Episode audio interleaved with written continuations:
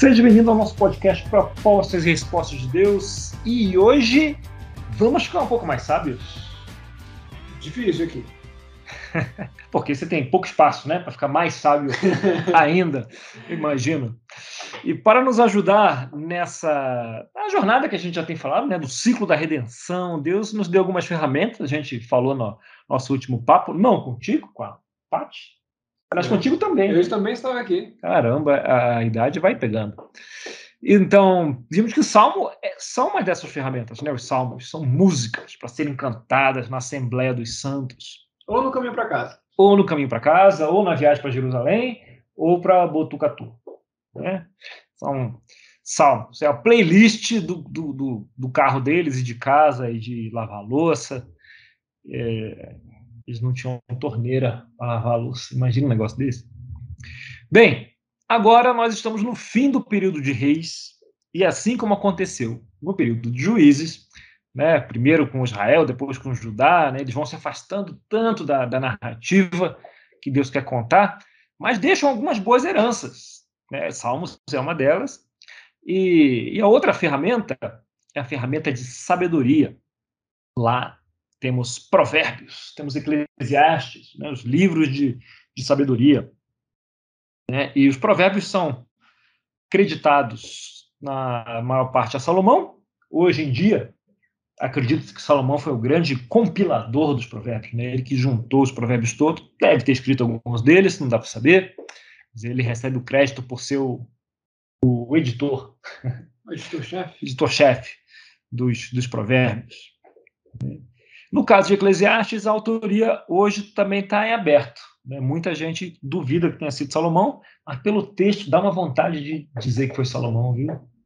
Dá, dá muita vontade. Mas a academia bíblica hoje questiona essa afirmação. Então, para que serve Provérbios? Né? A gente sabe que a vida é meio bagunçada, né? Certinho a linha reta. A minha é bem bagunçada. a sua é bagunçada. Você deu azar. Na verdade, todos nós demos de certa forma, né? Na, na verdade, bagunçado é quando está organizado o negócio. Quando está organizado. Né? E, e, nem sempre a gente consegue dizer o que é certo e o que é errado, né? Ainda bem que a Bíblia ajuda muito nisso, mas seria tão bom poder escolher sempre, a gente ter sempre duas opções entre o certo e o errado, que de vez em quando a gente tem que escolher entre o certo e o certo. Aí é legal. Aí é. E às vezes entre o errado e errado. Aí é complicado. Aí é complicado, porque você escolhe, você vai ter que justificar a escolha, eventualmente, explicando porque a outra opção seria bem mais errada.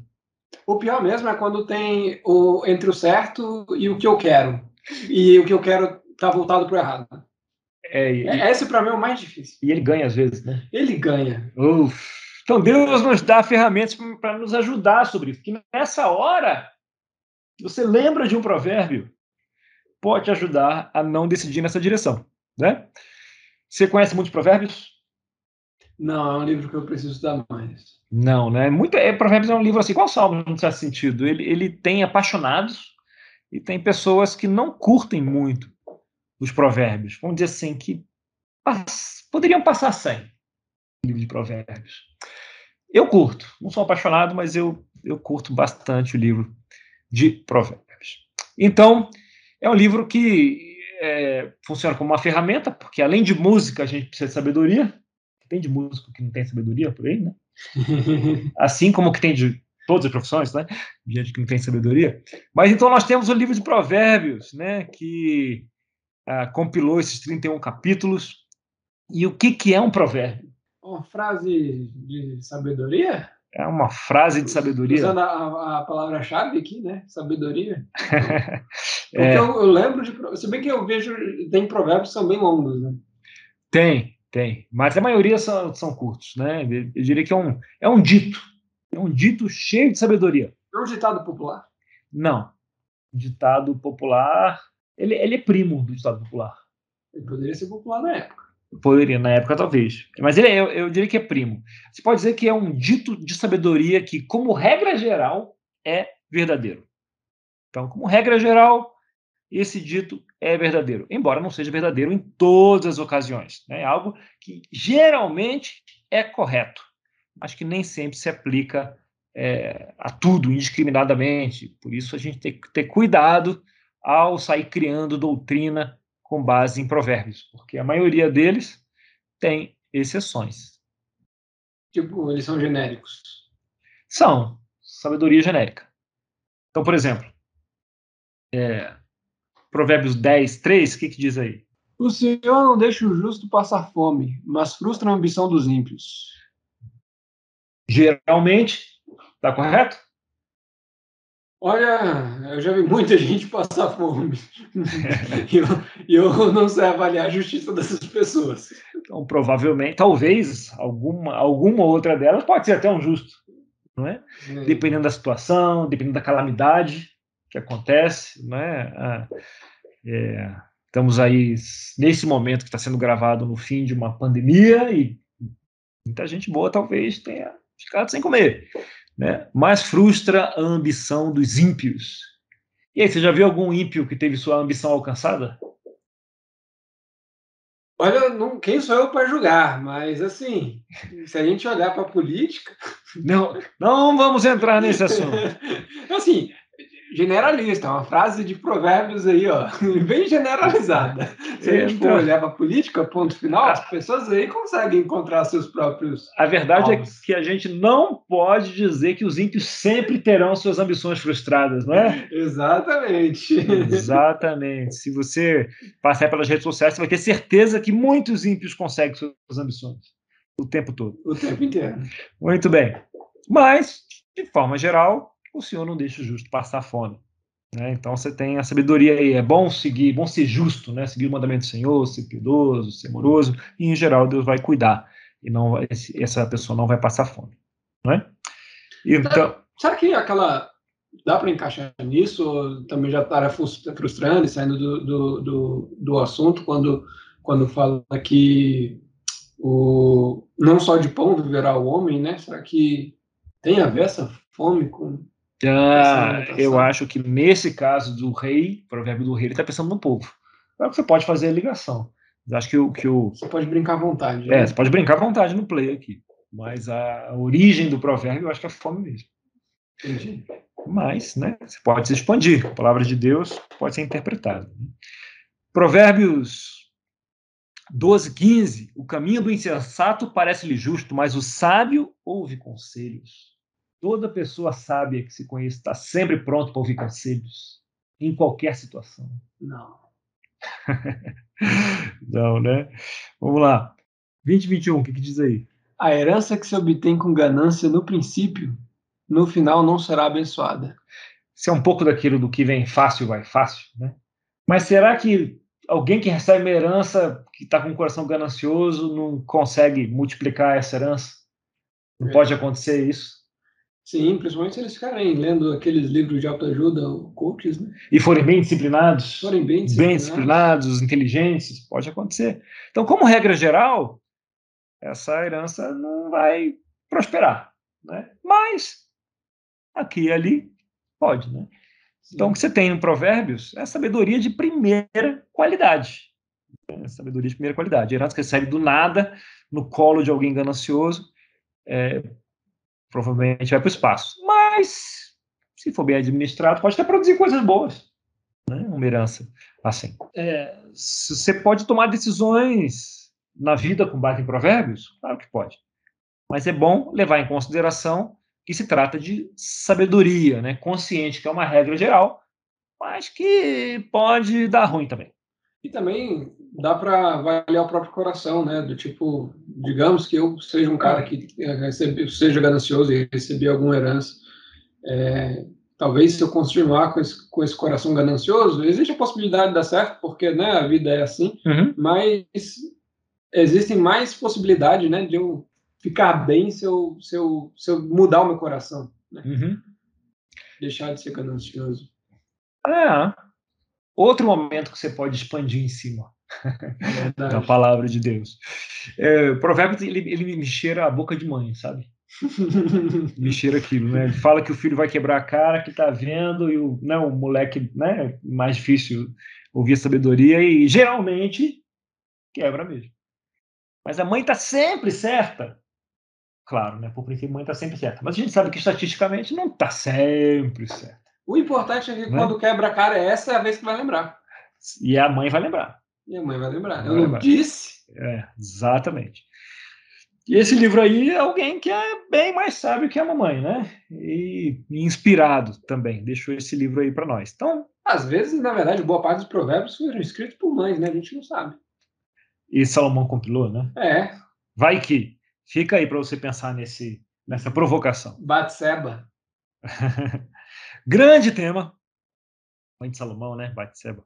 Grande tema, Provérbios. E Provérbios tem vários, vários assuntos diferentes. Então, um bom exercício se você está ah, começando na fé, ou se você está terminando na fé, porque é um bom exercício para qualquer um, é identificar alguns temas em Provérbios. Provérbios fala de riqueza, por exemplo, 12 e 11. Quem trabalha a sua terra terá fartura de alimento, mas quem vai atrás de fantasias não tem juízo. Novo, né? Geralmente, certo? Essa parte de quem vai atrás de fantasia não tem juízo, eu acho que está sempre certo. Está sempre certo. É. Mas quem trabalha a sua terra terá fartura, sei lá, vai que tem uma seca. Né? Pode acontecer. Mas, como regra geral, está certo. Outro tema, paciência. Né? 12, 16, o insensato revela de imediato seu aborrecimento, mas o imprudente ignora o insulto. Tem outros provérbios sobre paciência? Tem litros de provérbios sobre paciência. Igual sobre a língua. O que diz aqui no 12, 6? As palavras dos ímpios são emboscadas mortais, mas quando os justos falam, há livramento. As palavras, né? muitos provérbios sobre as palavras, como usar bem as palavras, né? Provérbios sobre palavras e sobre paciência dialogam bastante comigo, que eu falo besteira demais às vezes.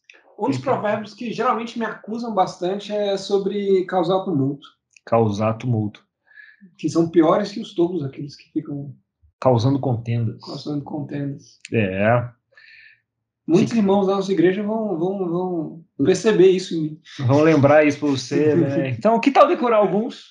Na hora que você é. pensar nisso, você pode lembrar disso. Fica a dica aí, então, e fica a dica de exercício para identificar temas. Você pode identificar três temas ou 13, porque você vai achar 13 temas diferentes ou mais, né? Tem muitos temas interessantes. E depois de Provérbios, nós temos o que, o que, o que?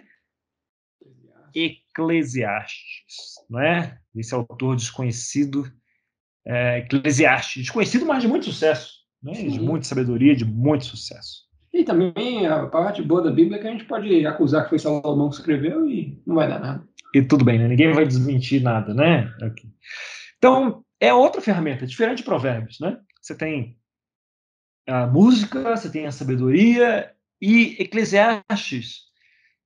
Uh, vamos falar sobre o que é essa ferramenta no fim. Me lembra. Tem a ver com. É prima da sabedoria. Então, o livro de Eclesiastes não é uma ferramenta sobre sabedoria. É, eu acho que é, pode dizer que está no mesmo campo semântico, mas não diretamente sobre sabedoria. Né? Ok. Ok? Então, boa parte do que a gente vai falar aqui é, vem do livro. É, quase todo o nosso conteúdo aqui, a grande maioria, vem do Bema Podcast, não é? Sim. É, Nesse caso, a parte de Eclesiastes vem do livro do Harold Kushner, Quando Tudo Não É o Bastante. É. E além de um toque do Bema, como sempre. Mas estava bem curtinho o tema, o, o Bema, então buscamos outra fonte aqui. Quando eu li Eclesiastes, eu sempre achei esse livro meio, meio soturno, assim, meio negativo. Né? Tudo é sem sentido, né? sobre como correr atrás do vento. Essa, aliás, essa imagem é sensacional. Né? correr atrás do vento.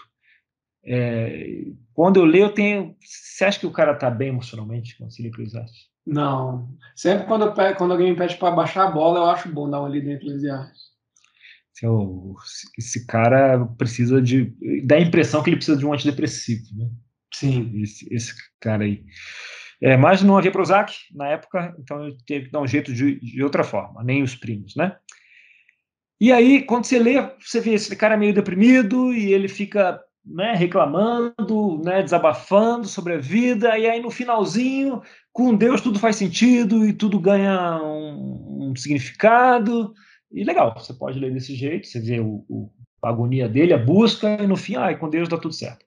Legal. É uma forma de ler E faz sentido ver assim, né? Válido. Mas talvez haja outras camadas aqui. É isso que a gente vai brincar. Né? Então, é, logo no verso 2, né, diz o, o, rei ali, é, Eclesiastes 1, 2, o que, que ele fala lá, hein? Que grande inutilidade, diz o mestre. Que grande inutilidade. Nada faz sentido.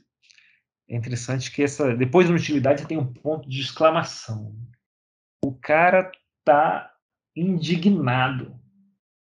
Com o que, que ele está indignado?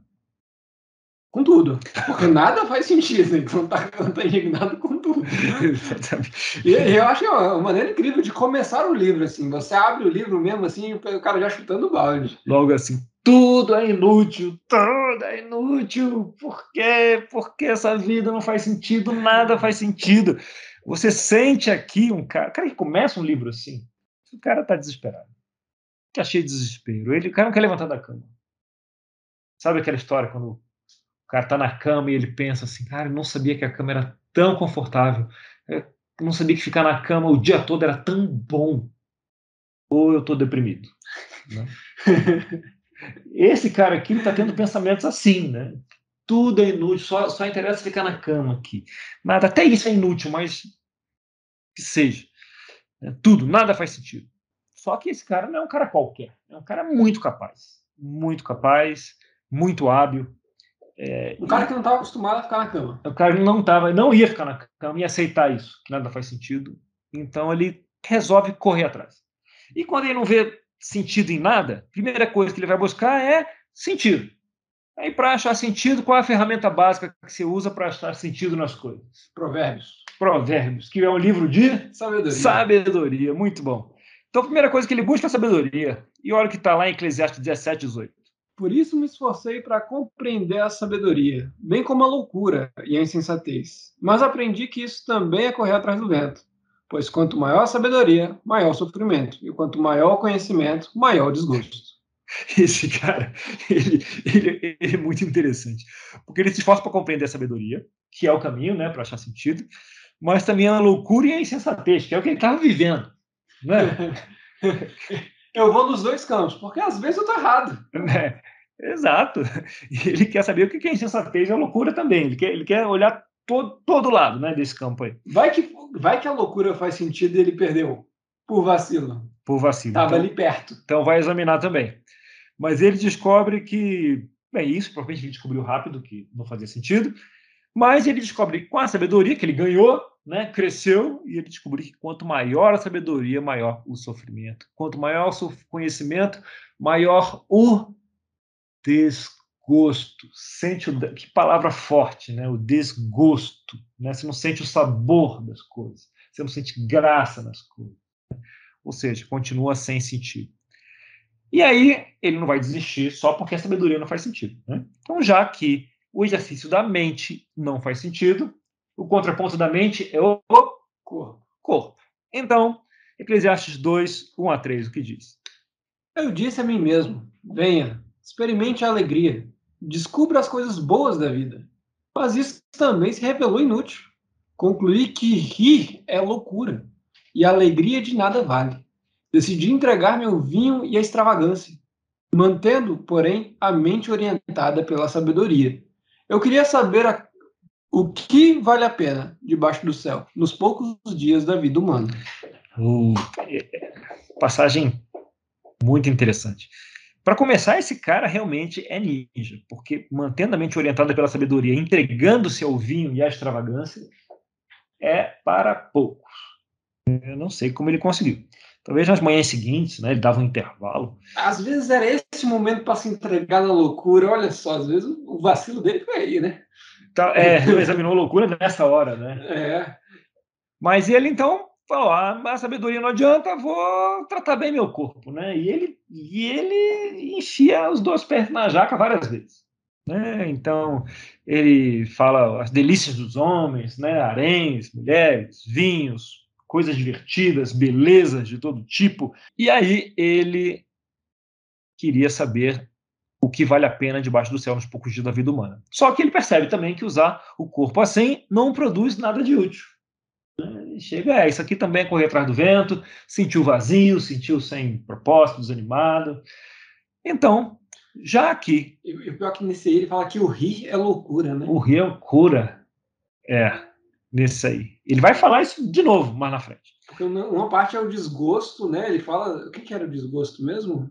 Não, é, ele fala. A sabedoria, que... o conhecimento é o desgosto e agora o rir é loucura. É, a extravagância. Bem, ele queria saber se valia a pena e descobriu que não vale a pena usar os prazeres. É, não produziu nada de útil. Então ele ficou incomodado, porque isso aí não produziu nada de útil. E o contraponto de não produzir nada de útil é o quê? Produzir algo de útil. Então ele buscou se esforçar, não é? E a gente viu o resultado disso em Eclesiastes 2, 20 e 21. Cheguei ao ponto de me desesperar por todo o trabalho no qual tanto me esforcei debaixo do sol pois um homem pode realizar o seu trabalho com sabedoria, conhecimento e habilidade. Mas será que deixar tudo o que possui como herança para alguém que não se esforçou por aquilo? Isso também é um absurdo e uma grande injustiça. Então ele resolve produzir algo de útil e ele se entrega ao trabalho. E é um cara muito capaz, deve ter trabalhado em vários projetos diferentes. Né? E, e, ele, e ele achou que o negócio é um absurdo, que é uma grande injustiça embora ele não tenha achado que o trabalho era completamente inútil comparado com uh, os prazeres do corpo, né? Porque 3:22 ele diz assim: ó, por isso conclui que não há nada melhor para o homem do que desfrutar do seu trabalho, porque esta é a sua recompensa.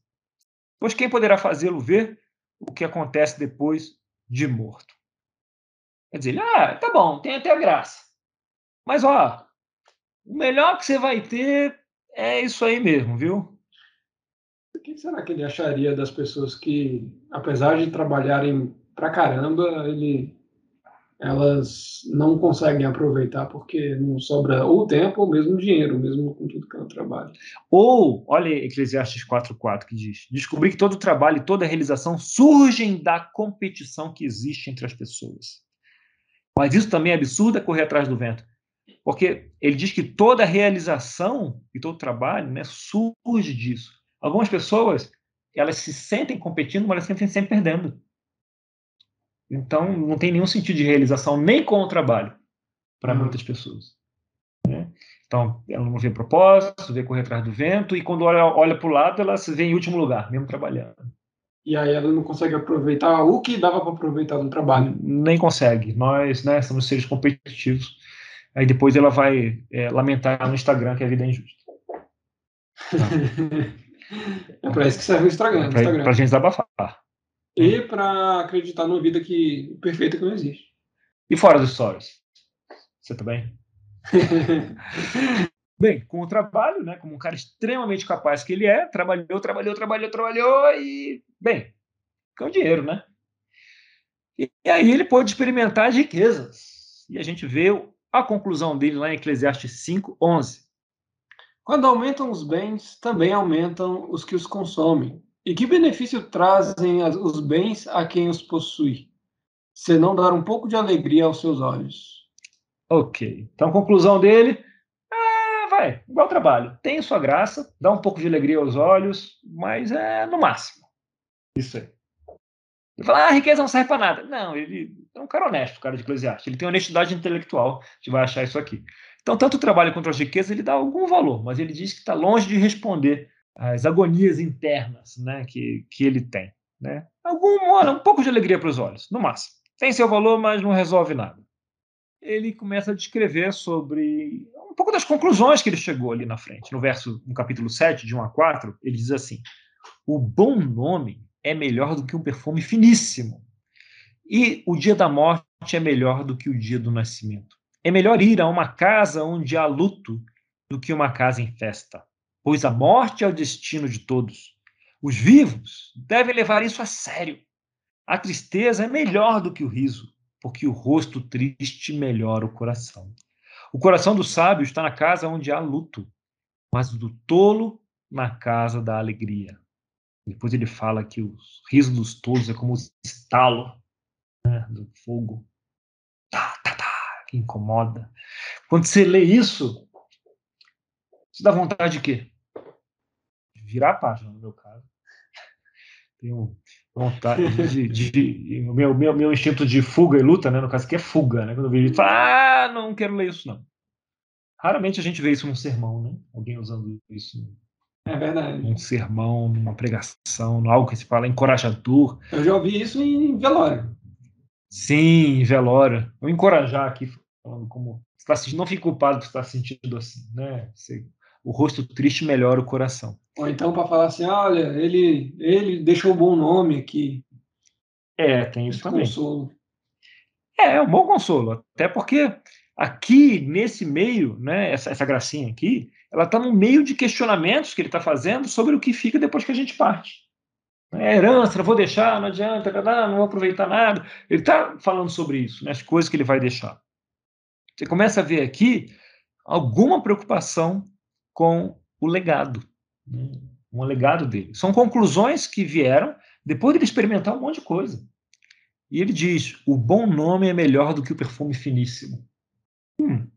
E ele experimentou o perfume finíssimo. Né? Muitos deles, né? ele pôde, tinha acesso, tinha riqueza, tinha, né? podia ter vidas extravagantes. Ele chega à conclusão que o bom nome é melhor. O bom nome é mais permanente. Tem uma preocupação dele com coisas que são mais permanentes. Por isso ele abandona logo os prazeres, né? Logo, pum, abandona logo. O trabalho, ele valoriza um pouco. Que essa é a alegria aos olhos. Mas aqui, ele está tá valorizando algo mais, né? Isso é interessante porque quando, quando ele fala sobre a herança que ele vai deixar para o filho, ele não dá tanto para o filho, não, para alguém, né? ele nem fala que é o filho. Uhum. É, ele, ele não dá tanto valor, apesar dele dar valor à riqueza ele não sei se ele acha que é injusto, mas só que o legado que ele também vai deixar pro, agora não vai ser para o filho, né? Ele dá um valor. Eu, eu, fiquei curioso em relação a isso. Sobre, de qualquer forma, ele vai deixar algo, mas tem algo que ele valoriza e tem algo que ele não valoriza. É, não. A, a riqueza, de fato, dá um pouco de alegria aos olhos. Tipo, não é algo tão relevante para deixar. Agora, ele está aqui falando com, com os leitores, né? Ele está falando: bom nome é melhor que o perfume finíssimo, e o dia da morte melhor que o dia do nascimento. É melhor ir numa casa onde há luto do que numa em festa, pois a morte é o destino de todos. É, e ele fala: o coração do sábio está na casa onde há luto. E isso, esse é um momento também de permanência. Né? Os judeus têm esse costume do Shiva, guardar o Shiva, que é uma semana onde a família fica sentada lá, né, em, silêncio, em luto. luto. E os amigos chegam, vêm, vão, né, a família fica lá essa semana. E os amigos chegam e eles sentam, eles só fazem isso. Sentam, ficam perto. Eles não podem falar nada. Só se a pessoa que está em luto, né, os filhos, o esposo, a esposa, falar com eles. Aí eles têm autorização para falar de volta. Se não, é só cumprimentar, ficar perto, passar aquele momento, compartilhar aquele momento de luto e, e ir embora. Que profundo isso. É, esse é o, é o que a tradição ensina, né? Que fala muito sobre a natureza humana. E, tipo, se você não guardar esses sete dias, depois você vai ter que processar esse luto todo com terapia. Depois vai custar muito mais caro do que parar esses sete dias e ou cinco dias, não sei quantos são, e, e guardar o luto, né? Com as pessoas que você ama em volta. Então, ele está falando sobre isso, né? Que esses momentos são permanentes. Você lembra quem estava lá no velório, né? Quem foi no, quem foi te consolar no velório de alguém muito querido. Mas numa festa talvez você não lembre quem foi, quem não foi, né? Sim. E esses momentos são mais permanentes, são mais permanentes. É, então você vê esse cara aqui preocupado com coisas mais elevadas, coisas mais permanentes. E ele desenvolve essa preocupação, ele fala, pô, interessante. E ele resolve então se dedicar a religião. E o que ele encontra está lá em Eclesiastes 9. O que ele encontra, a gente vai ler só o verso 1 e 2 aqui. Refleti nisso tudo e cheguei à conclusão de que os justos e os sábios e aquilo que eles fazem estão nas mãos de Deus. O que os espera, seja amor ou ódio, ninguém sabe. Todos partilham um destino comum: o justo e o ímpio, o bom e o mal, o puro e o impuro, o que oferece sacrifícios e o que não os oferece. O que acontece com um homem bom, acontece com o pecador. O que acontece com quem faz juramentos, acontece com quem teme fazê-los. Hum. Então ele passa, experimenta a religião, e aqui fala o que acontece com quem faz sacrifício, quem não faz, né? o justo. E o justo, nesse mundo hebraico, era quem é, é, cumpria né, os, as obrigações religiosas, obedecia à lei. Né? Esse era o justo. Então ele experimenta isso, ele testa isso, e a conclusão dele é: eu acho que o que acontece com um acontece com o outro, né? Ou seja, faz diferença? Não. Ele ele não fala que está errado também, mas ele fala: ah, é, o que eu vi não faz tanta diferença. Eu diria que não foi o que trouxe sentido, né? Definitivamente não foi o que deu sentido à busca dele. E e o que eu imagino aqui é que ele esteja experimentando, que ele tenha experimentado, é essa religião. Não é, é, vou dizer assim, fala mal da religião, não é isso, né? Mas a religião, se você ficar é, nos rituais ali e até nas obrigações, é, você pode experimentar um, algo vazio mesmo. Então, esse cara, eu não, eu não consigo questionar a honestidade intelectual dele, como a gente já viu, sendo bem sincero. Então, ele experimentou e ele viu algo vazio ali, né, da, do, da experiência dele. E ele chega a algumas conclusões, então, no verso 9, 7 a 10, o que, que diz aqui? Portanto, já aqui, nem religião resolve, o que, que ele fala aí? Portanto, vá, coma com prazer a sua comida e beba o seu vinho de coração alegre. Oba! Pois Deus já se agradou do que você faz. Esteja sempre vestido com roupas de festa e unja sempre a sua cabeça com óleo. Desfrute a vida com a mulher a quem você ama, todos os dias desta vida sem sentido que Deus dá a você debaixo do sol. Todos os seus dias sem sentido, pois essa é a sua recompensa na vida pelo seu árduo trabalho debaixo do sol. O que as suas mãos tiverem que fazer, que o façam com toda a sua força, pois na sepultura, para onde você vai, não há atividade nem planejamento, não há conhecimento nem sabedoria. Tipo, quer saber? Vá comer sua comida, kosher nesse caso aqui, vá tomar o seu vinho com alegria, vai se alegre, né, de coração alegre. Pois ah, Deus já se agradou do que você faz. É, desfrute a vida com a mulher que você ama, tipo, ele está feliz contigo, ah, que suas mãos, tiver, suas mãos tiverem que fazer, faça com toda a sua força, porque depois você não vai trabalhar depois da sepultura. Esse cara gostava de trabalhar, né? Gostava. gostava eu, eu li assim, pô, mas ali que vai ser bom. não. Gostava de trabalhar e também gostava de sabedoria. Depois da sepultura ele fala que não há conhecimento nem sabedoria. E a sabedoria não resolveu, mas ele curtia. Mas ele curtia. Mas ele curtia. É, tudo que ele curtia aí, ele, ele, ele fala que é sem sentido, mas tem que fazer mesmo. Mas ele curte. E aí, a gente tem, lá no 12, né, ele fala tem vários elementos de sabedoria em Eclesiastes, por isso que eu digo que ele é primo de Provérbios, porque tem vários ditos também em Eclesiastes. É, mas lá no 12 ele chega à conclusão final. No 11, né? Agora que já se ouviu tudo, ele já falou o que tinha que falar, aqui está a conclusão. Tum, tum, tum.